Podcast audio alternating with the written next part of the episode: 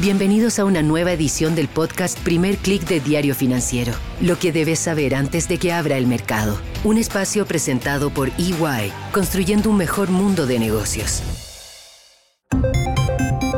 Muy buenos días, soy Marcela Vélez y desde Londres comento con ustedes las noticias que deben saber para comenzar el día.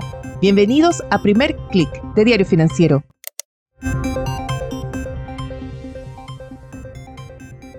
Muy buenos días, es jueves 12 de octubre, bienvenidos una vez más a Primer Click. Hoy tenemos una nueva jornada con los mercados al alza, vemos las acciones europeas en su mayor nivel en tres meses, este apetito por el riesgo que sigue alimentado por la idea de que la Reserva Federal tiene espacio para poner fin a su ciclo de alzas de tasas. Antes de comenzar los diversos factores que están marcando la jornada, revisemos qué está pasando en cada una de las regiones. En Asia vemos una sesión con alzas bastante importantes. El índice regional avanza 1,46%. Es liderado por el Nikkei, pero también el Hang Seng. Las acciones en Hong Kong suben 1,93%. Hay reportes de que el Fondo Estatal chino salió a comprar acciones. Esta es una forma de dar soporte al mercado. También hay reportes de que se están tomando acciones de controles de capitales para dar soporte al yuan. Y si se suman todos estos reportes, lo que se ve es un régimen de Beijing decidido a ir tomando acciones concretas y no ese plan de estímulo generalizado que se dio en crisis anteriores. Acciones concretas, sin embargo, que son suficientes para alimentar la idea de que sí hay una disposición a estimular la economía. Esto está llevando a un impulso de las acciones en Asia, pero también en Europa. El stock 600 sube ya 0,73%. Destacan en la sesión las acciones de energía y materiales. En el caso de las acciones vinculadas al petróleo, tienen que ver también con un repunte de este combustible. Ya vamos a hablar del petróleo, veamos antes qué está pasando en los futuros de Wall Street, que también se preparan para una apertura al alza, se alinean con un avance de 0,39%. Mientras el dólar marca una nueva caída, el índice de la divisa retrocede ya 0,11%. Esta es la reacción del mercado a nuevas declaraciones de banqueros de la Fed que siguen alineándose con este discurso más dovish de parte del emisor estadounidense o al menos de sus representantes. Ayer fue el caso de tres banqueros centrales, destacaron las palabras, sobre todo del presidente de la Fed de Atlanta, Rafael Bostich, quien dijo que la Fed no necesitaría volver a elevar las tasas de interés a menos que el proceso de desaceleración de la inflación se frene. Esto es algo que han señalado con otras palabras también otros representantes de la Fed, quienes apuntan que el mercado ya está siendo parte del trabajo de ese ajuste monetario después de que esas alzas que vimos en los rendimientos de los bonos, no solo a 10 años, sino también a 30 años. Hoy volveremos a escuchar a Postich en una nueva intervención.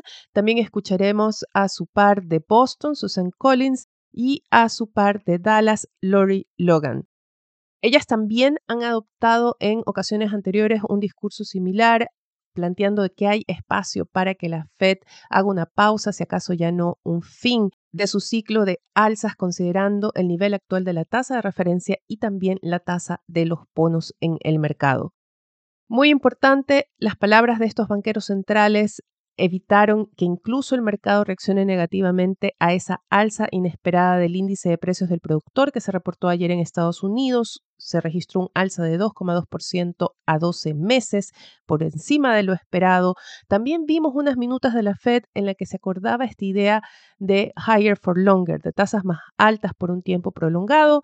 Todo esto toma un segundo plano ante las palabras que ya hemos mencionado de los banqueros de la Fed, pero también ante el esperado reporte de inflación que se publica más tarde.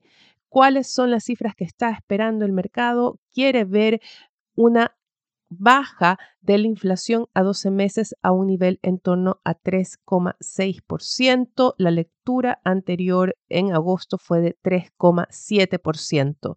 Se espera un alza mensual del índice de precios de 0,3%, lo que implicaría una desaceleración importante desde el avance de 0,6% que hubo en agosto. Y el foco obviamente va a estar en ese índice de inflación subyacente en el que se espera también ver bajas. No tan considerables, pero al menos sí menores a las lecturas registradas el mes anterior. El índice de inflación va a llegar también con el reporte semanal de subsidios por desempleo y ahí se quiere ver un aumento de las solicitudes para confirmar esta idea de que la desaceleración de la inflación está siendo acompañada también de una desaceleración del mercado laboral. Pero salgamos de Estados Unidos y vayamos al gran conflicto que tiene a todas las autoridades y analistas del mundo atentos, que nos debería tener a todos atentos, y es la guerra de Israel contra Hamas. Israel se prepara para esa temida incursión terrestre en Gaza. Se cumple un sexto día de bombardeos incesantes. La Cruz Roja ha pedido una pausa humanitaria mientras el gobierno de Israel anuncia la creación de un gobierno de unidad nacional. Dejan las rencillas políticas a un lado para dirigir esta guerra contra el grupo terrorista al que prometen erradicar de forma definitiva. El temor es que los aliados internacionales de Hamas intervengan en el conflicto, así como los aliados de Israel. El secretario de Estado de Estados Unidos, Anthony Blinken, aterriza esta mañana ya en Tel Aviv. Mientras hay reportes y debería ser preocupante esta inusitada llamada entre Arabia Saudita e Irán, los líderes de ambos países habrían acordado en condenar las acciones de Israel y la luz verde de Estados Unidos a estas acciones como la fuente de la inseguridad en la región y confirmaron su respaldo y la unidad del mundo islámico detrás de la causa de Palestina. Organizaciones internacionales, banqueros centrales, analistas, creen que todavía es muy pronto o quizás nadie se atreve todavía a pensar en un escenario de una guerra más regional y el impacto que esto podría tener en la economía. Nuriel Rubín, entrevistado esta mañana por Bloomberg, señala eso, que el mercado está dando por sentado de que no se va a dar y considera que hay un 25-30% de probabilidad de que veamos un conflicto más regional. El temor o más bien el instrumento o la vía de contagio hacia el nivel global sería el precio del petróleo.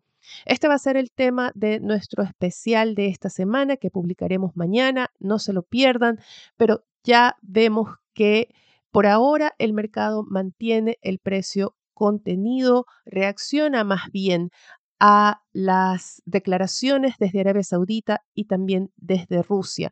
Habíamos visto que después de un alza inicial del precio del petróleo, este cayó y es solo después de que Arabia Saudita y Rusia anunciaran que mantendrán su compromiso para estabilizar el precio, estabilizar el mercado del petróleo, es decir, continuarán con sus recortes de suministros que el petróleo vuelve a subir esta mañana y lo hace de forma importante, sigue aumentando sus avances, hasta hace poco subía apenas 0,45%, a esta hora ya el crudo Brent sube más de 1% y se acerca nuevamente a los 87 dólares por barril. En un plano más regional, el evento en la región será la publicación de datos de producción industrial y minutas de política monetaria en México y en Argentina tendremos un reporte más de inflación. Analistas proyectan que la inflación a 12 meses superaría ya el 135%. Estos datos de inflación van a llegar cuando ya se está a punto de cerrar la campaña electoral. Hay nuevas encuestas, hay diversas encuestas, pero casi todas, a excepción de una, leí como cinco, a excepción de una, la mayoría le da la ventaja a Javier Milei en la primera vuelta. todas sí coinciden en un paso a segunda vuelta de Javier Milei y el ministro y candidato Sergio Massa. Antes de despedirme, quiero comentar con ustedes la portada de Diario Financiero que reporta en su titular un estudio de la DIPRES, de la Dirección de Presupuestos, que calcula que el nuevo royalty generaría un aumento de 50% en los aportes de la minería privada al fisco hacia finales de la década. Con esto me despido por ahora. Los invito a que sigan actualizados de las noticias del día y más visitando nuestro sitio web de f.cl y de fsud.com para las noticias de negocios de Latinoamérica. Les pido también que nos ayuden dejándonos su calificación o comentario en cualquiera sea la plataforma que estén escuchando este podcast. Nuevamente, disculpen la voz resfriada, pero muy feliz de acompañarlos cada mañana. Les deseo que tengan un buen día. Nosotros nos reencontramos mañana. Esto fue el podcast Primer Click de Diario Financiero. Lo que debes saber antes de que abra el mercado. Un espacio presentado por EY, construyendo un mejor mundo de negocios.